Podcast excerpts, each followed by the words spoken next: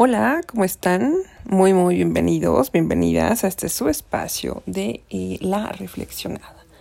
Pues bien, hoy, hoy miércoles quiero compartirles eh, algo que ya hemos hablado en otros podcasts, pero creo que no de manera pues, tan profunda o tan específica más bien. Y fíjense que me refiero precisamente a la frustración, Eso que todos, en toda edad, en todo, eh, bueno, en muchos momentos, eh, sentimos cuando no tenemos aquello que, queremos, ¿no? ¿Cómo es que se genera precisamente la frustración? Pues bueno, es ese sentimiento que sale a flote cuando no podemos satisfacer algo eh, o alguien incluso también, ese deseo que ya nos planteamos y que no podemos tener.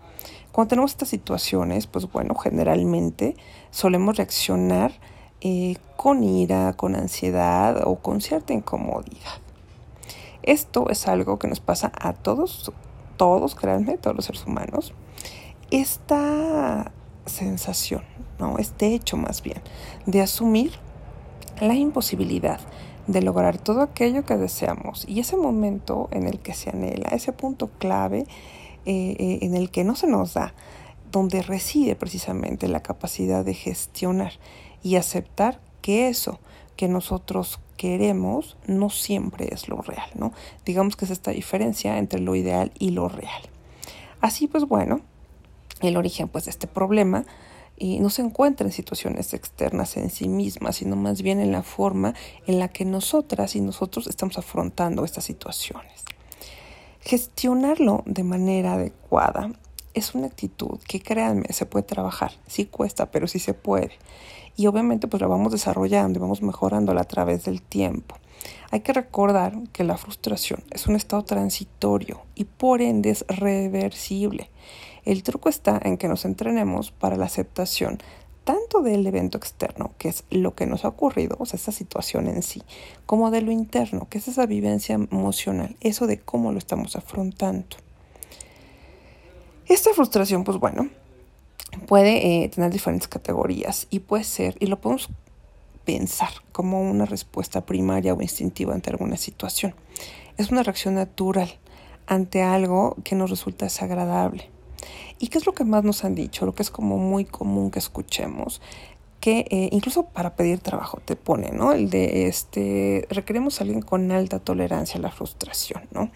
Porque, pues, su, su parte contraria, que es la baja tolerancia, parece estar en el día a día de la sociedad, donde pues la mayor parte de nuestras vivencias se basan en la inmediatez, en la incapacidad de espera y en un razonamiento rígido e inflexible, con escasa capacidad de adaptación a cambios que no hemos programado.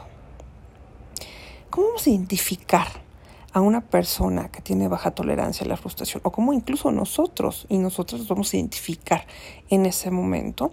Porque, pues bueno, es cuando tenemos dificultades para controlar las emociones, cuando somos más impulsivos, impacientes y exigentes, cuando buscamos satisfacer nuestras necesidades de forma inmediata y cuando no lo logramos, que podemos reaccionar de forma explosiva con ataques de ira o tristeza extremos, podemos desarrollar eh, con más facilidad que otras personas cuadros de ansiedad o depresión ante estos conflictos o grandes dificultades.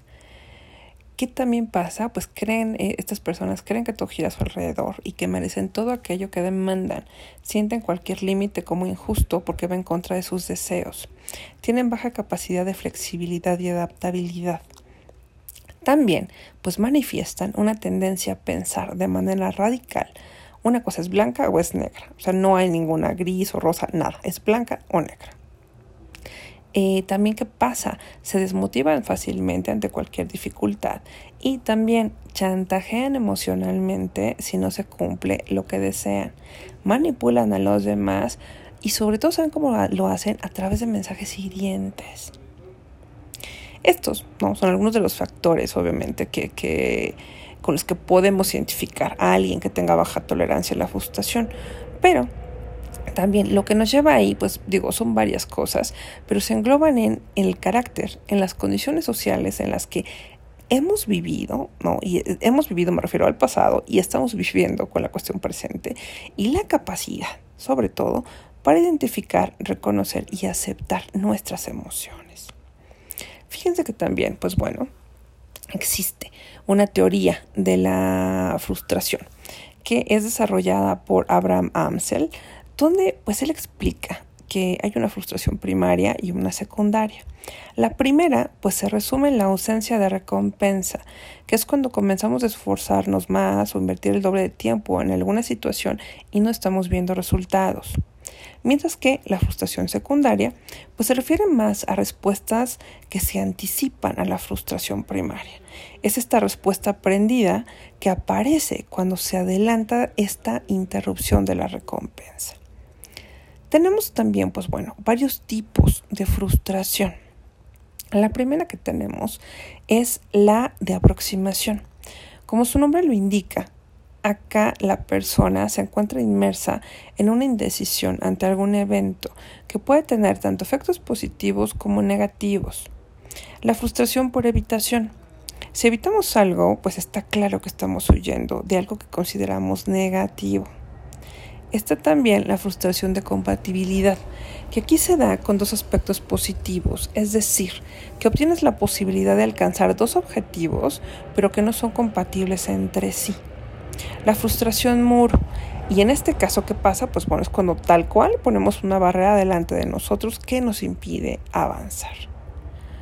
¿Qué va a pasar si no gestionamos de manera correcta esta frustración?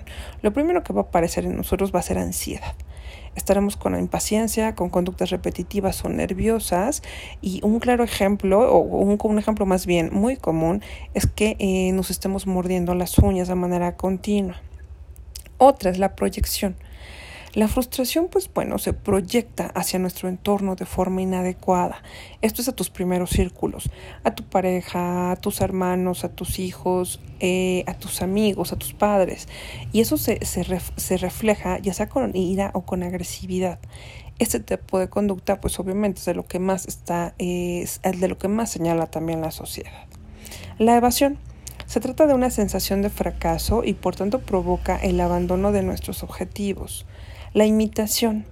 Muchas veces pues queremos imitar al resto de las personas, queremos ser como ellos para conseguir lo mismo que ellos tienen, pero a la larga pues nos perjudica porque evidentemente estamos perdiendo nuestra identidad y no estamos siendo nosotros mismos. La presión. Pues acá lo que pasa es que eh, es esa sensación, ¿no? De que andamos cargando algo y que a veces también puede reflejarse como que algo, alguna situación, alguna, alguna tarea nos está quedando grande.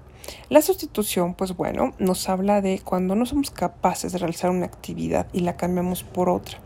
Esto no siempre es positivo, pues bueno, porque en el fondo no queremos hacer esta segunda actividad, no estamos tan clavados ahí. La otra, pues bueno, también es la agresión, que bueno, finalmente se explica así sola, ¿no? Y puede verse eh, mucho más con personas que tienen eh, alta frustración. ¿Qué va a pasar acá? Pues bueno, observa que si ya la frustración te está complicando el día a día en el trabajo, con la familia, amigos o pareja, pues te sugiero que acudes con un profesional para que te apoye a gestionar este sentimiento. Recuerda que, aunque parezca algo simple, una frustración mal gestionada puede desembocar en problemas psicológicos graves o reflejarse en alguna otra afección en tu cuerpo. ¿Qué te sugiero para gestionarla? Lo primero es, pues no busques la perfección, no existe. Lo segundo, en la medida de lo posible, evita presiones. El ser positiva o positivo, créeme, te ayudará con lo que estás viviendo.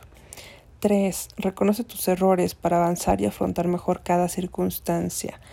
4. Ten más planes en la vida, no todo tiene que salir bien la primera vez. 5. Paciencia. Roma no se hizo en un día. Deja que cada situación fluya en sus tiempos. Y 6. Sal del estado en donde estás.